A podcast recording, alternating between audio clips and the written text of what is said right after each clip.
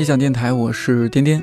你可能还记得之前天真做的第一期电台，讲述自己从一名小学语文老师成为音频编辑的故事。天真因为制作上一期电台而在公司加班到午夜的那个晚上，看着他剪节目的背影，我忽然想到，如果他还是当初的那名小学语文老师，现在正在准备的就不是一期电台。而可能是第二天给孩子们上课的直播内容了。疫情对教育教学的影响是显而易见的，学生们本来以为会迎来一个不用上课的超长假期，但没想到停课不停学，办公软件钉钉受命于危难之际，担当起了教育软件的职能，打卡交作业，这都是起步价，甚至还可以一键通知家长作业完成情况。我相信开发这些功能的时候，程序员小哥哥也是于心不忍。孩子们，原谅我吧。但学生们毫不领情，反手就是一星评价。所以有了两个月前的二月十六号，钉钉发在 B 站上的那条视频：钉钉本钉在线求饶。百口难辩，反复横跳，少侠们饶命吧！大家都是我。老师还得洗头，给你们添麻烦了。一方面，之前在 B 站发布视频后应者寥寥的钉钉，借此机会华丽转身打入二次元领域；另一方面，国内关于在线教育的报道和讨论也随之更加轰轰烈烈。老师不适应直播授课怎么办？授课内容总是触发直播间封禁机制怎么办？在线教育多大程度上可以代替线下教育？当前小学语文老师天真在办公室剪节目的时候，我和另外一位现小学语文老师国庆在隔壁的录音棚录制了这期电台。国庆是我的大学同学，大学期间就进入大语文教育领域，直到现在差不多九年了。虽然都在北京，但我们俩见面机会极少，因为在他们这个行业，一般人休息的时候是他们最忙的时候。这次疫情对他授课最直接的影响，就是从几乎每天都有课，到现在一周只需要上一次课，而且是线上课。我也终于有机会把他请来，听他聊聊这次疫情对教育培训行业的影响和他们的应对，以及他从事的领域到底在做些什么，发生了什么。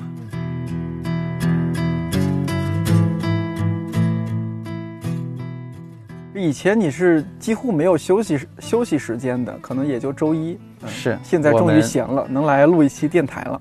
对，现在上课是史无前例的少，一周上一次课。怪不得看你又胖了，容光焕发。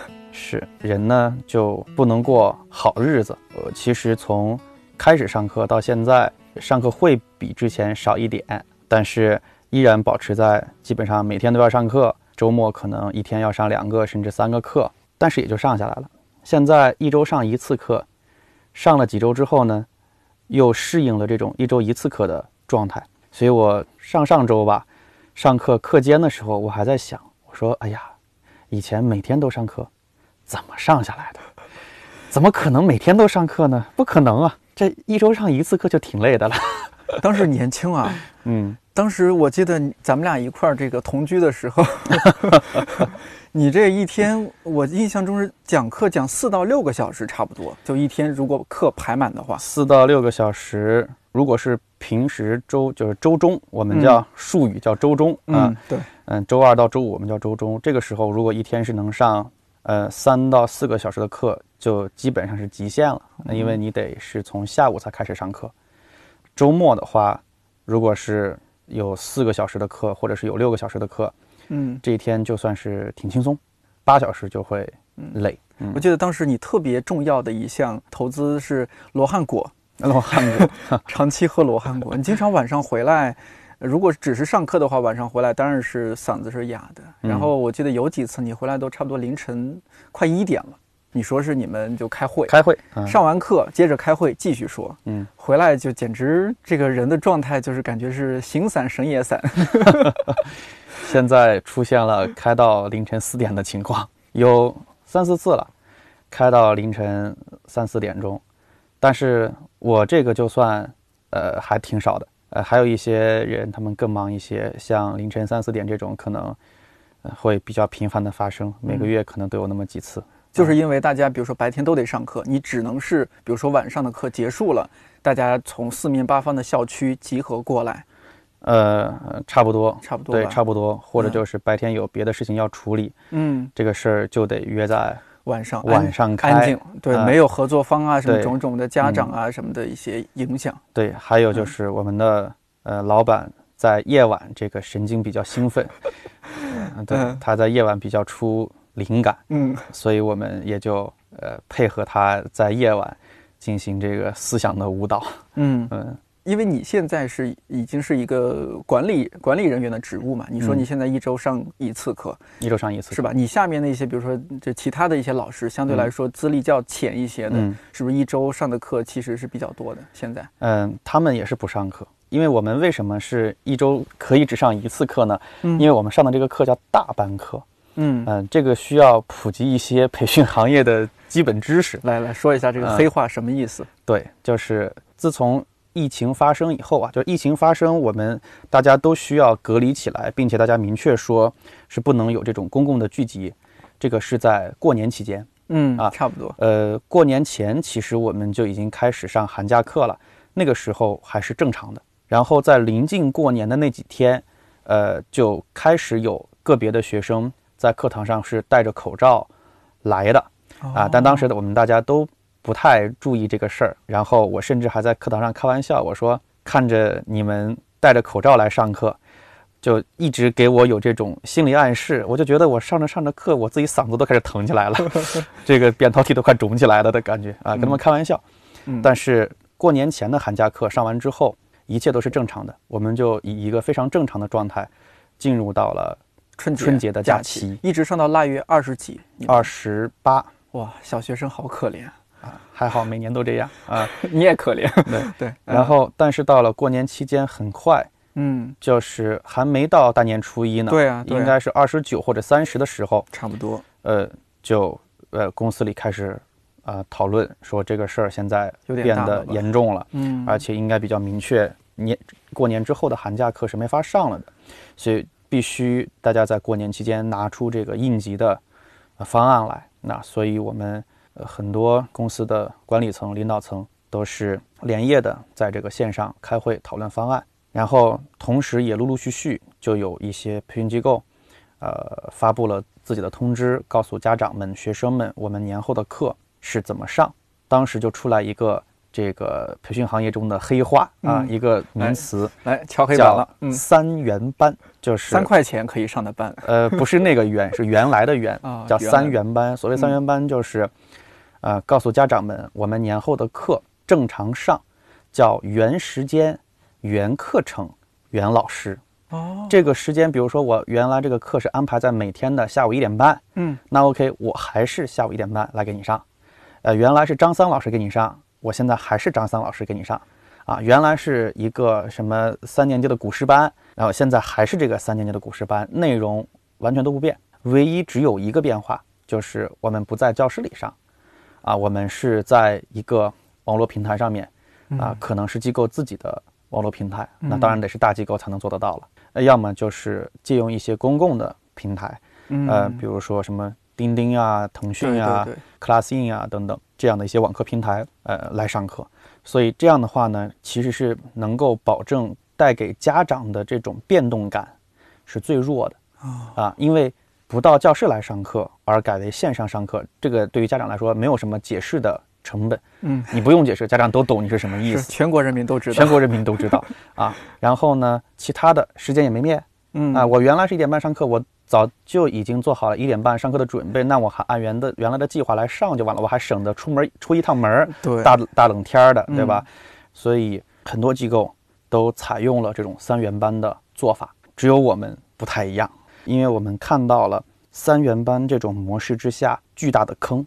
这个巨大的坑是什么呢？你是把线下教室里的课变为线上，对着电脑、对着摄像头去上，这对老师来说是完全两种不同的体验。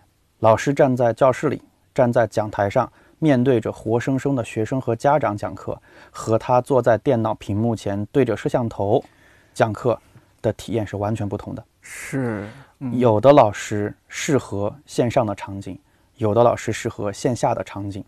如果这个老师他适合线下，他之前没有接受过任何线上课程的培训，他不知道线上课程上课的时候的各种注意事项，他直接一下子从线下转到线上的话，是会出问题的。是，他的嗯表现力、他的知识的讲解，他会变得无所适从。比如说，呃我们的创始人斗神老师，他就自己明确表示，他自己是一个线下风格的老师。嗯呃，当然他后来也能上线上课啊，然后也上得很火。但是他在刚刚开始尝试在线上上课的时候，他说他是经历了非常非常艰难的一段时间的。他一个那么会表达，在讲台上神采飞扬的对啊，嗯老师，嗯在面对镜头的时候，居然会频繁的出现结巴，然后频繁的不知道自己的眼神儿该往哪里看啊，频繁的不知嗯道自己的手该往哪里摆。这我真是没想到。对，所以嗯如果出现这样的情况的话，首先课堂的质量是大打折扣的，给家长、学生体验也是特别不好的。嗯呃、你不就是想让家长和学生的体验好吗？那你这样的话，其实是降低了课程质量。嗯而且这个不只是你们就是培训学校面临的问题，就嗯公立学校不是很多也出现这种情况。对对你有没有在微现博上场翻看？车，是吧？就是可能说着说着，突然孩子过来了，对对或者是老婆过来了，我记得对对对对对，很有意思，而翻车现场嘛。对，而且还有那种，但是这是另一种了，就是他讲的可能是生物课，结果比如说讲到一些生殖器什么，直接给封了。哎呦，居然还有这种。对，然后第二个就是网络的问题，这个必须是要有强大的技术团队做保障的。一个老师他在你想过年期间嘛，嗯。老师都在家里待着，也不可能那么迅速的就能够返回到北京啊、上海啊这些他们工作的城市，他们就得在自己家，嗯，在自己家，万一遇到正在上着课网断了，没有技术人员去帮你排除这个故障，你这课还上不上了？然后遇到什么平台流量限流啊，或者卡顿呐、这种谁来给你解决？对，如果老老师是偏远地区的，都没网，对，还有一个就是非常重要的，就是老师回了家了，这地儿连 WiFi 都没有。对，对，然后四 G 开热点又不太稳定 嗯啊、或者就算稳定的情况下，突然来一电话，然后信号也断了。嗯，对，所以都是问题。这种情况对于家长造成的影响是非常非常大的。嗯所以，基于这两个几乎不可能在短时间内解决的问题，所以我们的方法就是说，我们要保证大家的体验。那怎么办呢？我们就以年级为单位，我们把所有年级的课都收拢起来。比如说，我们开了三十个四年级的班，那么现在我们这三十个四年级的班的学生可能好几百人，可能上千人，我们都把它归拢集中到一个时间段嗯去上课。然后老师呢，也不是在自己家，不是对着自己的笔记本电脑嗯去上课，而是回到北京，回到我们专业的直播间里面，哦面对着大屏幕去给大家上课。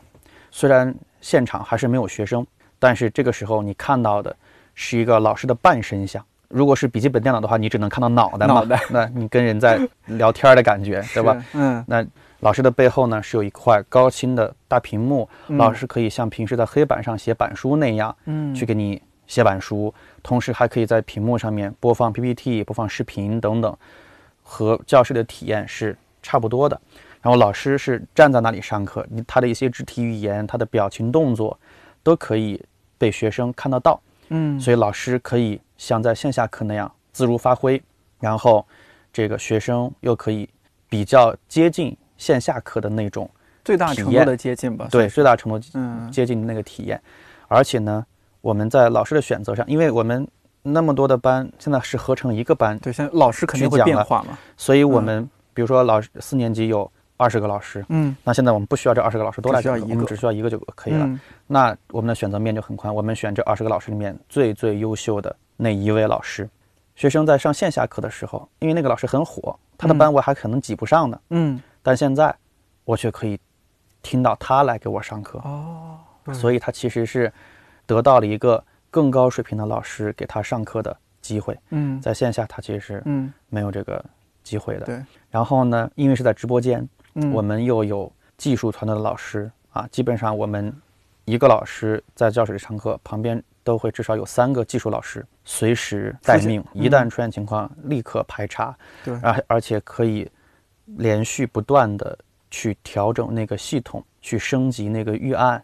呃，不过那天确实也非常辛苦，我们的 CTO 真的是连续奋战四五天，每天晚上可能就睡个一两个小时、两三个小时这种情况。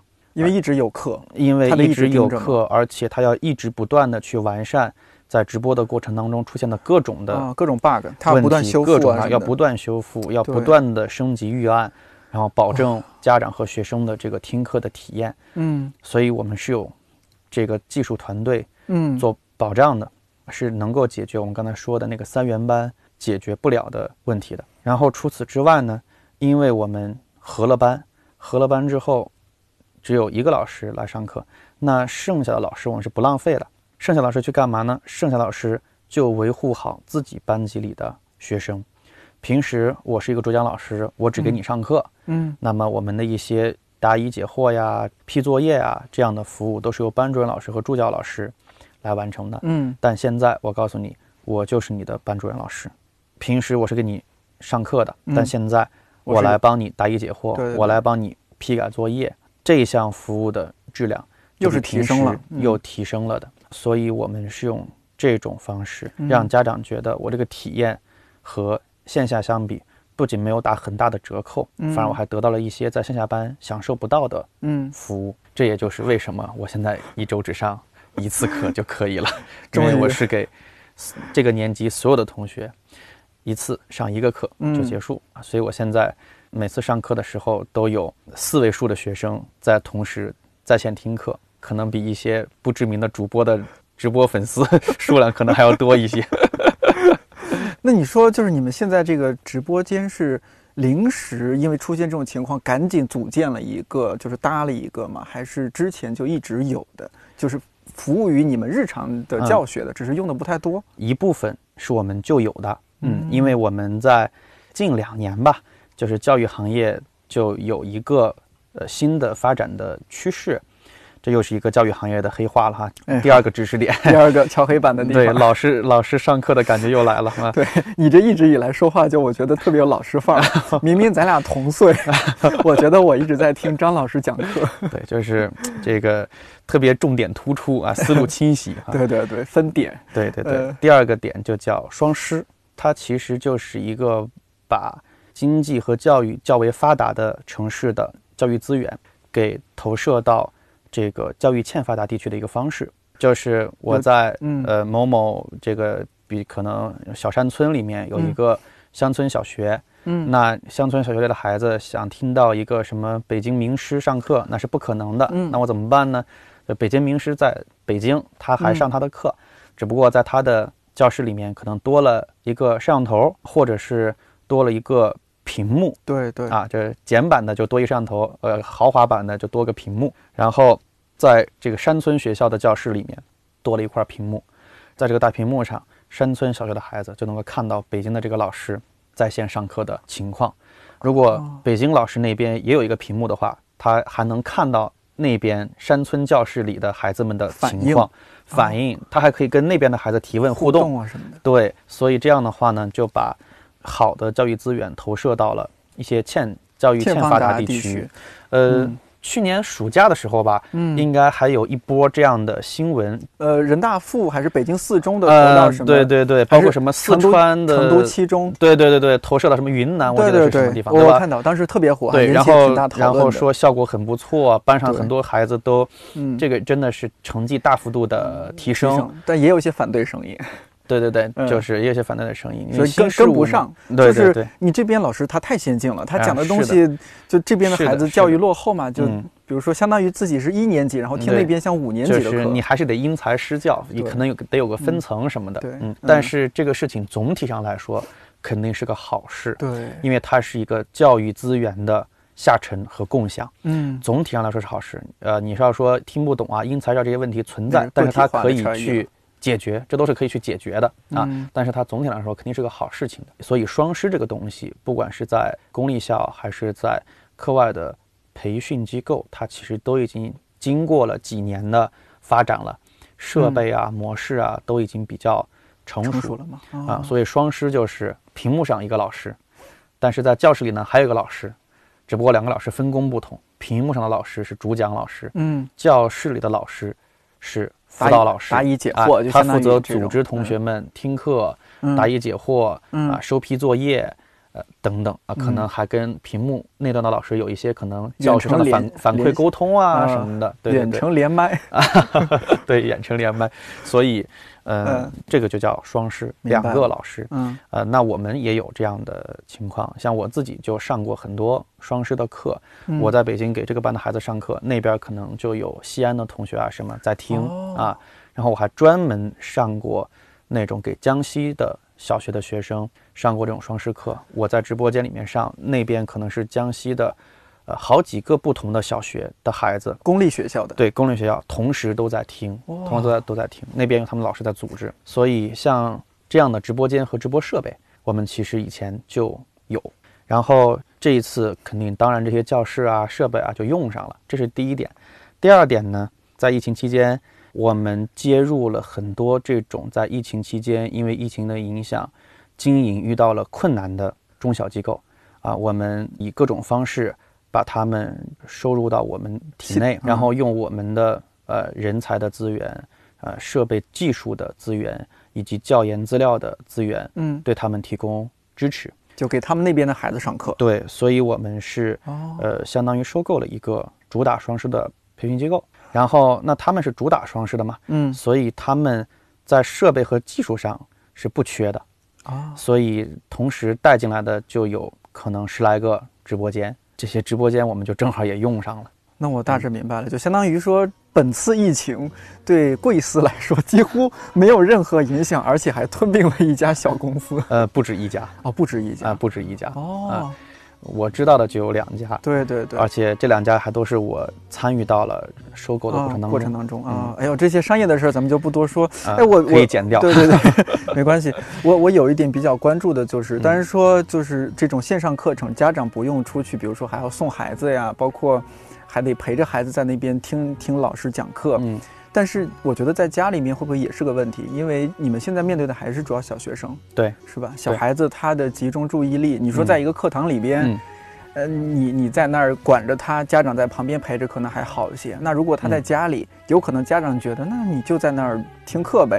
妈妈嗯可能这个刷刷碗啊，做做饭、嗯扫扫地的，你就乖乖的。会有这种情况，那小孩子可能听着听着他就走神儿啊，嗯干嘛的？这种情况肯定是有的，别嗯。说是在电脑前了，他就是在教室里，他该走神也走神呢，也有，对吧？对。谁上课时候没走过神呢？啊，所以嗯。这个事情，首先它肯定是必然发生的，可避免的不可避免的。嗯。呃，我们呃是用各种方式去吸引他的注意力，提问啊，去问答呀，提醒他记笔记啊，或者嗯。在这个键盘上简单的打几个字去做个互动啊什么的、哦。啊。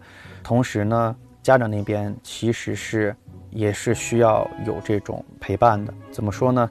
对于家长来说，这个寒假或者说整个这次疫情期间的上课，呃，确实是一个问题。对于家长来说，孩子所有的课都变成线上，可能不同的课，它的平台、它的 APP 还不一样，嗯，各种登录、各种账号、嗯各种切换、各种微信群。如果你真的是要保证孩子的上课的质量的话，那真的有一个人，有一个人在旁边嗯在旁边陪着吧，陪着盯着啊这个确实是给家长一个负担了。一方面呢，这是疫情带给我们的，那这个阶段就是存在这样的问题。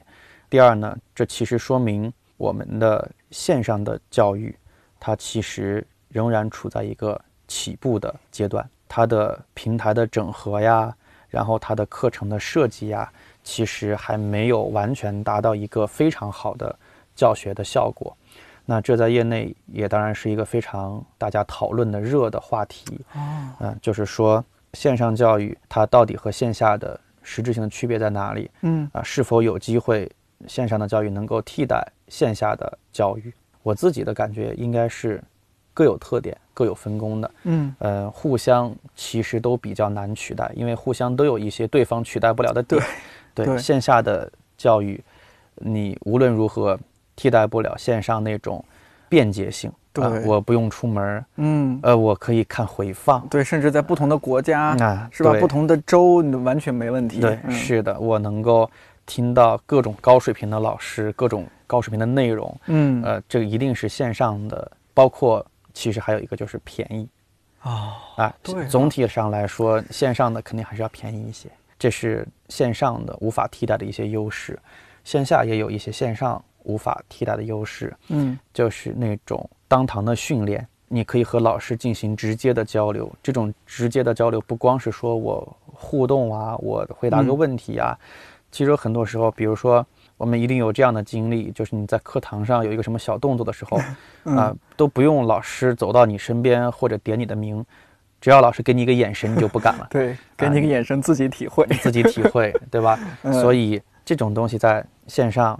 还是很难做到的，没错。嗯，这个韩愈说：“师者，所以传道授业解惑也。”嗯嗯，现在互联网的发展呢，让解惑和授业差不多都能在线上完成，但是教育的核心是传道。我个人觉得，解惑和授业其实只能算教学，它还不是教育，传道才是教育。嗯，对，传道才是教育，而传道这个事儿呢，真的是言传身教啊。啊，是在这种朝夕相处、以身作则当中，嗯，去传递出来的。身边得有这么一个人，对，所以这个事儿靠线上的屏幕那一端的嗯老师还是比较难解决完成的。所以我觉得线上和线下肯定是各有优长，未来就是大家可能要做好分工，然后各自把自己的特长发挥到极致。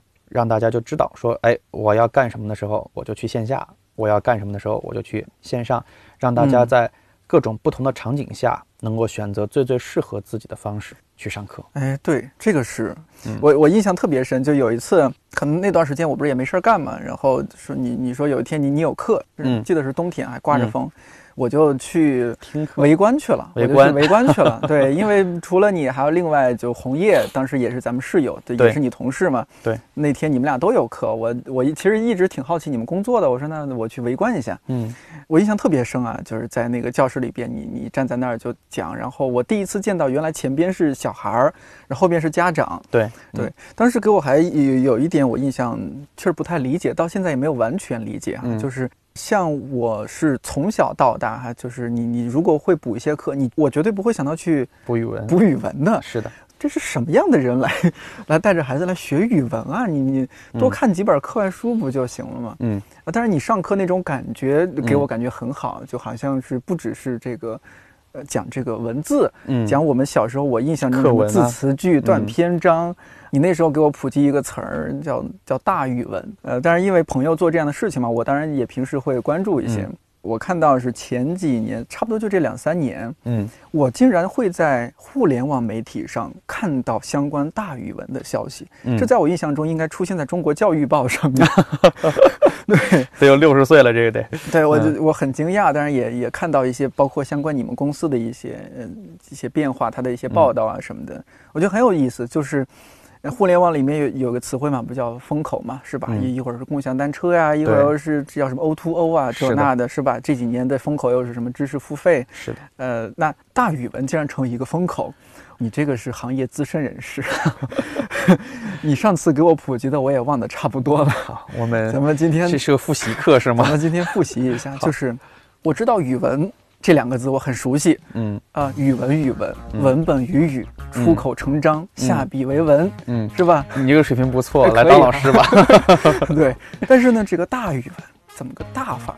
这个你所以请张老师。呃，确实是个很火的概念概念嘛。在我从业之前。哎呦，快十年了，十年了吧？快十年了。咱俩大二的时候，你一零年就已经从成都飞到一一年的年初，一一年初嘛，一一年的年初，所以今年是九年，就马上也快十年了啊！义务教育马上结束了啊！是，对对对对对，嗯，在我从业之前是没有听过大语文这个词的，嗯，那然后以以至于在从业之后的挺长一段时间，我也。觉得只有我们做的这个事儿叫大语文，嗯，后来渐渐的听到的多了一些，也开始有了一些别的机构，也开始起名儿叫某某大语文，大语文。对啊，我看到好多呢。对，也叫某某大语文。啊，嗯这里面有一些是我们培养出来的，因为我们做了一些项目的输出，我们嗯。做起来之后比较成功，因此就有一些呃机构也希望引进这样的一个比较成功的课程，嗯，所以我当时还参与了几次这样的输出项目啊，这嗯，为历史的前进做出了一些贡献，留下了一些足迹哈。哎，可以可以，然后，嗯。这个还有一些是机构是自己去研发，然后他凭借着自己对于大语文这个概念的理解，嗯。啊，这那大家的理解可能就比如说。大致差不多是同一个方向，但是可能还各自有一些各自的理解，各自有一些特点等等嗯啊。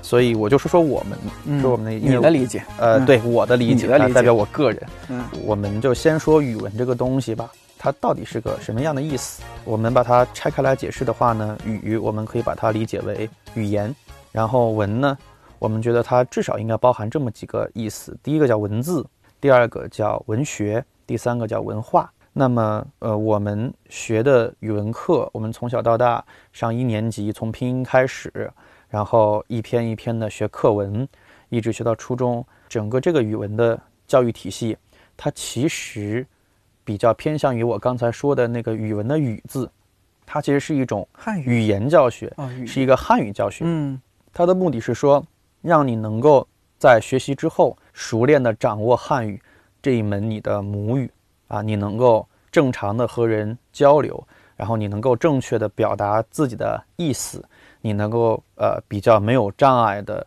去读书看报、获取信息、呃分析信息等等。它其实是一个语言方面的训练和学习。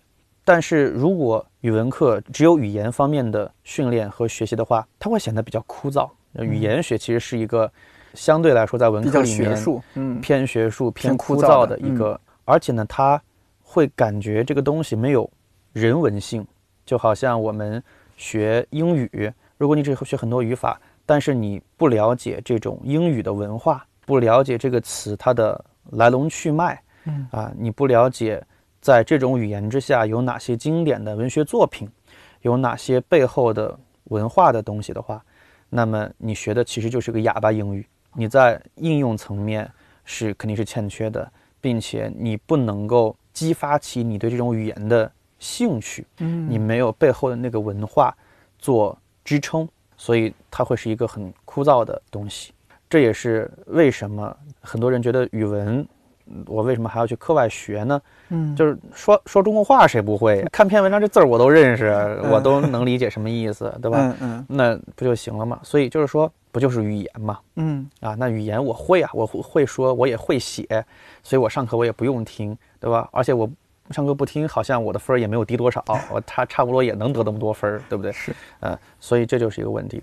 但是我们觉得语文应该还有它的另外一层的东西，嗯就是那个文字，就是我们还得有文字，还得有文化，还得有嗯文学、啊。啊我们的课本里面其实很少讲到文字学的知识，很多字你不了解它最开始的样子，当它被刻在龟壳上的时候，嗯。当当它被刻在兽骨上的时候是什么样子，啊，你其实今天就很难去理解这个字它背后的含义。这识字的知识应该是孩子去掌握的，所以现在的语文教材里面是有这种呃象形文字的教学的，嗯只不过它的嗯。量非常非常的少，还嗯不足以对孩子的识字产生根本性的影响。只是个啊。像一个兴趣一样你了解了解，啊。对，所以这是一个缺失，这是所以我们的课上就呃，当然不会专门去讲这些知识，嗯。但是我们经常会在讲到呃某个文学作品的时候，嗯。或者讲到某一个古人的名字的时候，我们会给他讲说，啊，这个字其实最初的意思是是这个，对，比如说杜甫的甫，嗯。杜甫就是甫是美男子美好的意思。啊，那那个甫为什么是美好的意思呢？嗯？就是因为甫的下面那个部分，嗯。其实如果再加一横的话，就是一个田字了。嗯。而那个部分其实本身就代表田田地，然后上面那个横竖点儿，嗯。其实是最早是一棵草的变形，所以嗯。它是斧子的意思是生长在田里的一棵草，或者是一株庄稼嗯都可以。后来就引申为说，在田里面种草的人是谁呢？是农夫，所以他就可以代表男子。哦然后再接着引申呢，说天下什么人最伟大？农民最伟大，没有农民生产粮食，啊，你吃什么东西，对吧？嗯民以食为天，所以他就用来代指具有美好品德的男子。嗯，然后最后引申为可以代表美好，或者还有一种简单的解释是说，古人觉得什么最美？长在田里的茁壮的庄稼最美。最美，对，对，呃都都可以，其实一个意思。嗯，所以甫就代表美好，所以杜甫就是姓杜的美好的男子，嗯，所以叫杜子美。所以叫杜子美，就是这样的。所以比如说。嗯我们不会专门去讲这个字，但是讲到它的时候，我们会延伸一下，会告诉你，你看是这个意思哎呦，这这课堂就有意思了。啊，是这个意思。嗯，嗯，包括还有很多，就举这这样的例子，文字的嘛？对啊对对对，举这样的例子特别。嗯多。呃，文学的，呃，我上的课程其实就是以文学为主的。嗯我们讲了那么多的语文课，嗯我们学了那么多的课文，但其实我们很少学到那些在历史上、在世界范围内极其优秀的文学作品。呃，当然我们的课本里有有啊、有还是嗯有的。中国古典的这种诗歌的作品，嗯然后我们的莎士比亚的剧作，然后一些知名小说的片段节选，嗯啊、嗯，这些还是有的。对啊。但这个总体的量上来说，还是相对偏少一些。哦，你说不太够是吧？就是它嗯不能让学生对于文学这个东西产生一个总体性的认知。大家觉得好文章就是那几篇课文，当然我们嗯说这个教材里的课文也是很好的当然作品，嗯也是很好的作品，也是嗯这个专家们精挑细选的结果。对，有小说，有散文，是的有诗。我想起来，我觉得还是有是的，嗯但是它的缺点是没有一个文学的脉络把它们串联起来对学生的脑海当中，啊，很难形成一个文学观。一个很简单的例子就是，呃小学的孩子他会背很多的诗，但是他却不经常记得这个诗的作者是谁。他必须得是带着标题，我一般都是连起来背。必须得连起来。悯农唐李绅，对对对对，你让他直接从第二句开始背，李白，是吧？对，他就想不起来那个作如果者是谁。是掐掐掉头，就对去掉题目，去掉作者，直接背。对，什么来着？他他必须要从头捋一下才行。对对所以嗯那呃，你想这个我们呃这个又说到孟子啊，孟子有一个非常重要的古典文论，叫《知人论事》，就他的呃原话我就不说了。他说：“你去读一个人的作品，呃，但是你却不了解这个人是谁，这样可以吗？”他说：“可乎？是以论其事也是上游也。”他说：“你必须得知道这个人是谁，他经历过怎样的事情，然后你才能知道他写这个是什么意思嗯啊，不然的话，你很难真正的和他达成一个精神上的共鸣。我们很多课文被讲的没有意思，就是因为你没有理解那个作者真正的意图在什么地方，你没你没有和他产生真正的一个情感上的、文化上的一个共鸣。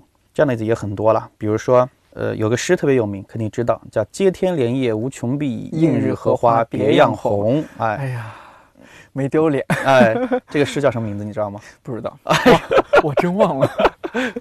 这诗叫《晓出净慈寺送林子方》，然后作者作者你肯定知道，杨万里，这都有的，你说出来我都有印象，但啊让我单独说，我真忘了。啊。然后这个诗啊，其实你要是仔细看它的话，这个诗是疑点重重啊。我们一般理解这个诗，就理解说，哎呀，接天莲叶无穷碧，映日荷花别样红，这是多么美妙的一个风景，对吧？风景如画，特别的好，对不对？但是你会发现这个诗疑点重重，它的后两句是这个，嗯前两句是“毕竟西湖六月中，风光不与四时同”。反正四句诗总体加起来就是西湖很漂亮呗。嗯啊但是它的问题在哪儿呢？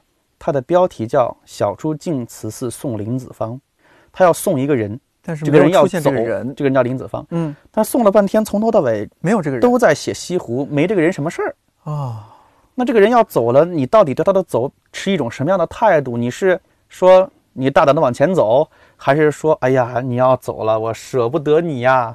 你的意思在哪里呢？你是想表达什么？这就是疑点。那怎么解开这个疑点呢？你就必须理解，首先你得知道杨万里是谁，第二你得知道林子方是谁，你得去查这个案子。嗯你去查的话呢，你就会发现林子方是当时皇帝身边的秘书，从级别关系上来说呢，他可能算是杨万里的老部下。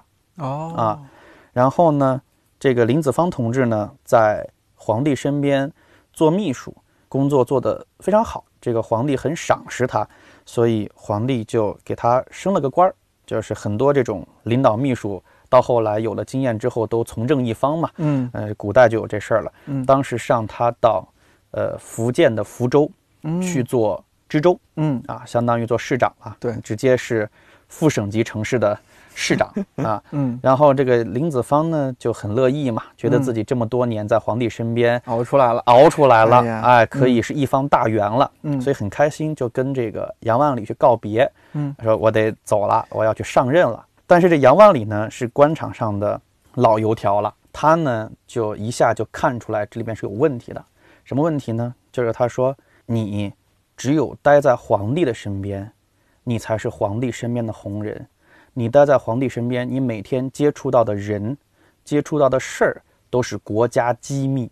嗯你在皇帝身边做事做得好，皇帝直接就能看到你最容易出成果、出成绩。而现在呢，把你放到福州去，虽然从级别上来说看上去是升官了，嗯，但事实上呢，你离开了政治的中心。啊以后你在地方上做出什么成果，皇帝不能够直观的感受到，所以以后有什么更好的机会，皇帝是不会第一时间就想到你的。毕竟山高皇帝远。山高皇帝远了，嗯所以呢，他说对于你来说，你最好还是留在中央发展，还是待在皇帝身边是最好的。但是呢，这个话他不敢跟林子方直说的，他说的话呢，相当于是那我懂了，接天连夜，撺掇下面的人跟皇帝，对，意见不合嘛。嗯，没错。所以他就，说，毕竟西湖六月中，嗯，西湖就代表杭州嘛，对，呃，就就是首都的象征。六月中是一个月当中，就是夏天当中三伏天那个时候是最热的时候，所以他的意思就是告诉你，这儿是杭州，这儿是首都，这儿叫炙手可热，嗯风光不与四时同。这儿的风景，你在这儿见到的人和事儿，可不是你在其他地方上能够见到的事情。嗯，然后最后两句就告诉他，莲叶为什么绿呀、接天，接天它才绿。嗯荷花为什么红啊？它映日才能红，所以那个天和日，要是拿来形容人的话，肯定是用来形容皇帝嘛，不可能来形容、哦形容别的人。所以他的意思说，哥们儿，你得接天，你得应日才行。话就点到这里，你明白不明白就看你自己了。所以他这么说，他的意思就是让林子方别走，这是事关你政治前途的事情。我这小时候看的一些相关的课外书，好像也没讲这么清楚，就是说没，有，是吧？因为当时还没有这样一种理念。对，当时就是解释那个字词，对，是吧？说你看这个映日荷花，它这个词儿多么的美，接天莲叶如何的扩大这个景象，是吧？？对对对，没有讲那么深，我不知道是这个故意这个歧视小孩子，他可能也是怕小孩读不懂，但其实也可能怕我们读懂吧，可能是怕小孩读懂，也有这个可能。是吧？对，这样的例子真的是啊，非常多。相当于你们做这样的事情，把它更就文学这个事儿更深入了一步。呃，更加深入，让他能够对文学作品以及嗯对这些人能够产生更深的嗯，共鸣。而且是讲故事啊，就是你刚刚讲的这个，我几几乎我可以再给你完全复述一遍。是的他是印象太深刻了。对孩子嗯也立刻学完之后能回家给爸爸妈妈讲一下，对爸爸妈妈觉得这个收获感满满。这就像听相声、听段子似的，就是他一直有记忆点，是的吧？他的皇帝身边的啊，他要去福建福州了，如何如何，但是他要拦他不让去，哎，你看我都记住了。对对对哎，这么一讲就确实不一样。好学生，文字文学，还有一个是文文化文化，就是说，在文学当中，它是嵌套着很多的文化现象的。嗯我们现在讲传统文化的复兴，我们当然应该去大力的弘扬我们优秀的传统文化。嗯但是“传统文化”这个词儿呢，有一个比较难点的地方在于文化太大了，太虚了。你说我们弘扬中国传统文化，那我们从哪儿讲起呢？呃，你的嗯衣食住行其实都是文化，那你从哪讲起呢？它会没有一个体系感，所以我们会找一个抓手，这个抓手就是文学，因为文学这个事儿是有体系感的，因为有一个现成的东西叫文学史。对，你只要把文学按照历史发展的脉络给它讲一遍，这样的话呢，你就可以把很多文化现象给带入进去了。就比如说，为什么到了元明清的时候，中国才进入到了一个通俗文学，比如说戏剧啊、嗯小说啊，小说啊，它的一个嗯发展的高峰，为什么之前没有？嗯因为这些文学的受众叫市民阶层，而在唐之前，其实市民阶层还没有壮大到一定的程度。嗯宋朝是第一个市民阶层发展的高峰嘛，嗯所以到了元明清时代，这个市民阶层是相当繁荣的。呃，市民阶层的繁荣催生了这种通俗文学的它的繁荣。嗯，出现了讲故事的人，啊、出现了讲故事哎的人，然后讲完了要记下来，对，出现了且听下回分解，啊对对扣着你，让你明天还来，对对还得花钱，来了给你提供瓜子儿，对对对对对，所以就是嗯说，它整个呃文学的发展和这种历史的发展和文化的发展是紧密相，关的。文史不分家，文史不分家，嗯。对，所以我们通过文学为抓手，嗯，就能把这些历史知识、文化现象，对。都能够串在课堂当中灌输给孩子们。你说，你这么说，我都觉得对当老师要求多高啊！你像我们共同的那个，也是你同事，也是我们朋友，红叶，北大的研究生，是的，还有好几位那个同事，我记得嗯。博奇啊什么，他干脆就是北大中文系啊什么的。嗯，对老师的要求确实还是有一些，比如嗯说，现在我部门下面有五个主要的中心负责人，嗯，这五个中心负责人呢，呃三个北大的，哎呦，呃，一个北师大的，嗯，一个中国传媒的，基本的这个基本阵容对基本阵容，这个人才的档次真的还是就是呃挺高的。确实是接天连夜无穷碧啊。呃，不敢不敢。嗯，但是这绝对不意味着，如果你不是名校毕业，如果你不是科班出身，你就没有机会。事实上，呃，我就是个例子哈，我，不是名校啊，然后我也不是科班出身，嗯，但是但咱交大也不差。哎，没有，你你你说到这，我想起来，嗯当时我我和你开的玩笑嘛，当时咱们四个人一块儿住，是两室一厅，隔壁是主卧，咱俩住的是侧卧，嗯特别小的空间，有十平米没有？可能都没有十平米，可能不到一点。是吧？一个房间平米吧是吧？八九嗯平米，两张床，你一张，然后斜对角我一张床，嗯两张床。隔壁主卧俩北大的，哎然后咱俩俩交大的。对我说这就是北大和交大的区别。对毕业之后，北大的是主卧，交大的是侧次卧。卧 对，当然是开玩笑开玩。笑。嗯，还有一个事儿，就是因为工作这几年，我不知道你会不会有这样的体会。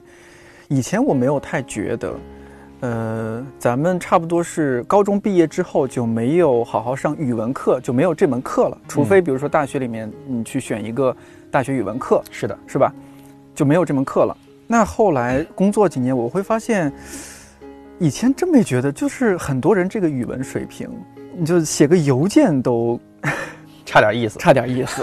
这这种差点意思还体现在很多方面，你的标点符号，嗯你的这个语句通顺与否，你括待人接物吧。对待人接物，你的逻辑啊各方面，其实这些可能都和当年的语文教育是有关系的，只是说之前没有体现那么明显，因为你顶多就写个平时日记、作文、八股文呗，是吧？是的，是的，现成的东西是的，啊，多背点素材，学会几个排比句，用一些什么化用一些什么嗯漂亮的文字，是的，是吧？哎，你看每年看那些高考作文范例，学习学习，这就可以了，就应试嘛。是的，嗯，但是你真正，我觉得工作之后，呃，内在的是一方面，你是不是真正读了一些提高你修养、提高你这种待人接物方面的一些东西？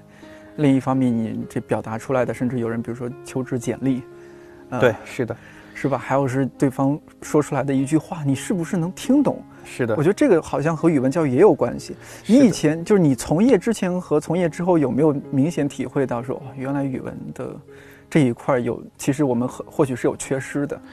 嗯，是的，呃，很多人其实，在课堂上都没有连这种啊、好好说话都没学会。是吧？嗯，说话的基本要求是，你能够清楚明确地表达自己的意思。有的人说话可能重点就不突出，天上一脚地上一脚，思维特别的发散。呃对啊，更别说更上一个层次的话，就叫说话得有艺术嘛，待人接物也得有艺术。所以这些东西肯定跟语文的关联是嗯，最大的。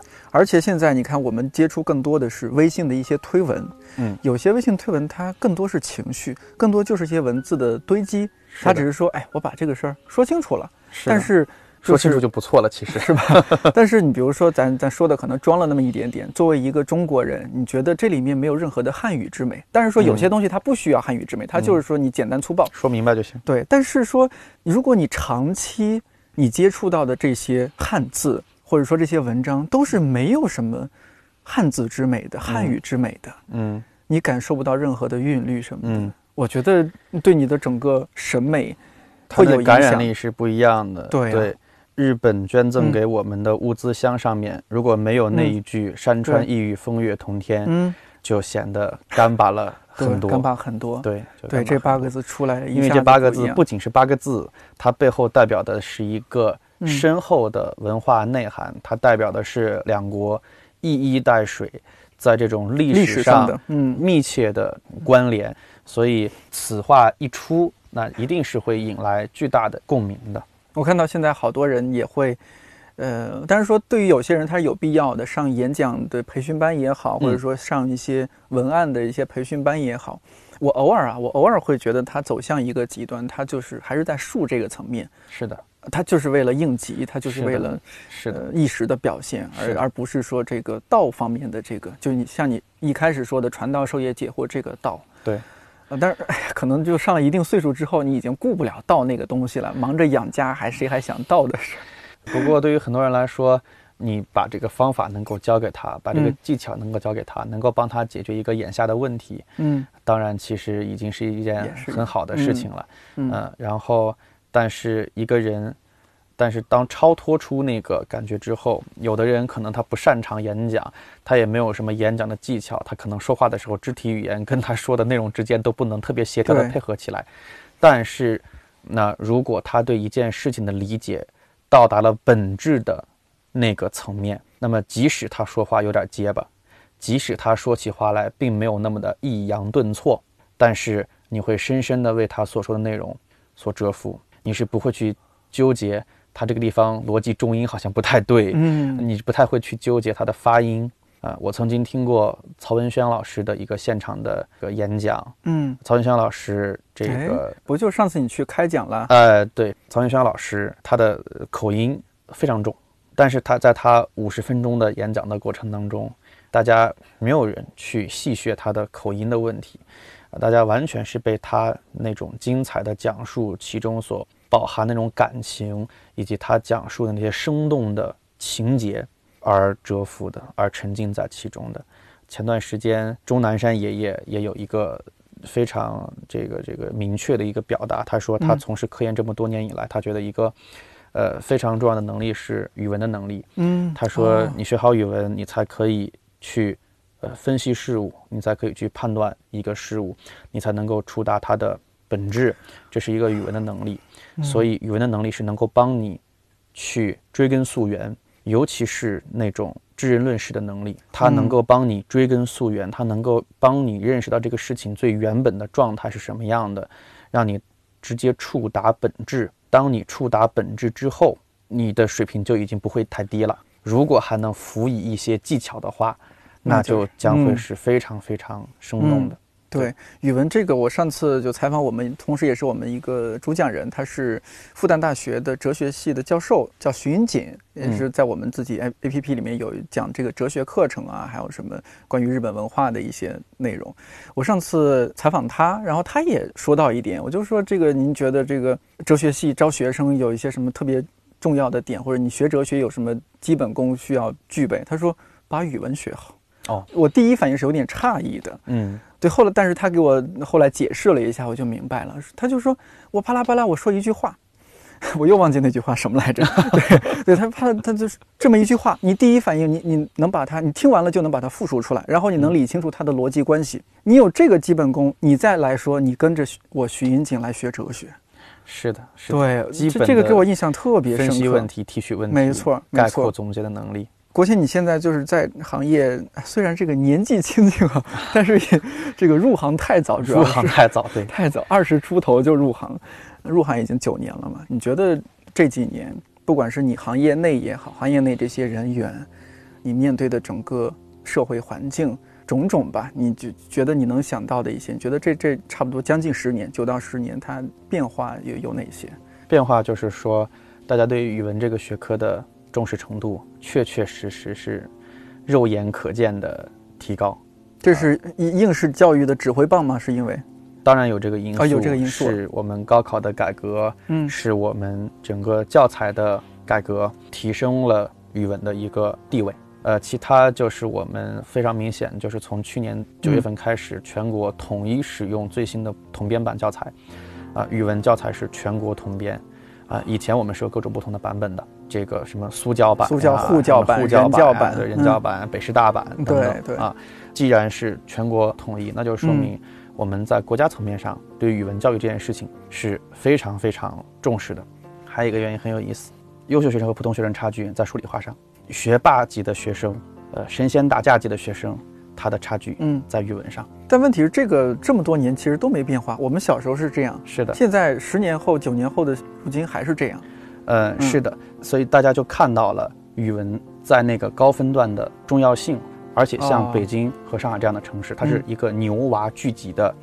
是啊，大家都是打架的，大家都是牛娃啊，所以你会不会这这当然这是我不太懂的地方，就所以会不会其实一线城市，就是语文培训这一块它是更发达的，市场越市场市场市场是非常大的，对。但是相对你你说那些比如说落后的一些城市，它就是说我提高分数，它主要就提高那些短板嘛，对，是吧？它就是短板理论，它把那些短板补齐了就可以了，对。但一二线一线的城市，北上广，大家你必须得全面，我我要全面，我把这个长板我还要更长更长。是是的，嗯，越是牛人聚集的地方，大家的嗯水平就越接近，大家越是要在那个顶尖的区段当中进行更加猛、对激烈的近身肉搏。而且现在语文考试的难度也。有所增加，阅读量啊，包括对于一些文学知识的考察呀、传统文化的考察呀，都增多了。现在要在一张语文卷子当中打出高分，也确实挺难的。我也会每年都看一看最新的高考的语文试卷啊，嗯，都非常庆幸自己已经高考完十 是吧？十多年了，觉得看对，是不是有些词儿你都不知道什么意思？现在再去高考真的是要扑街了。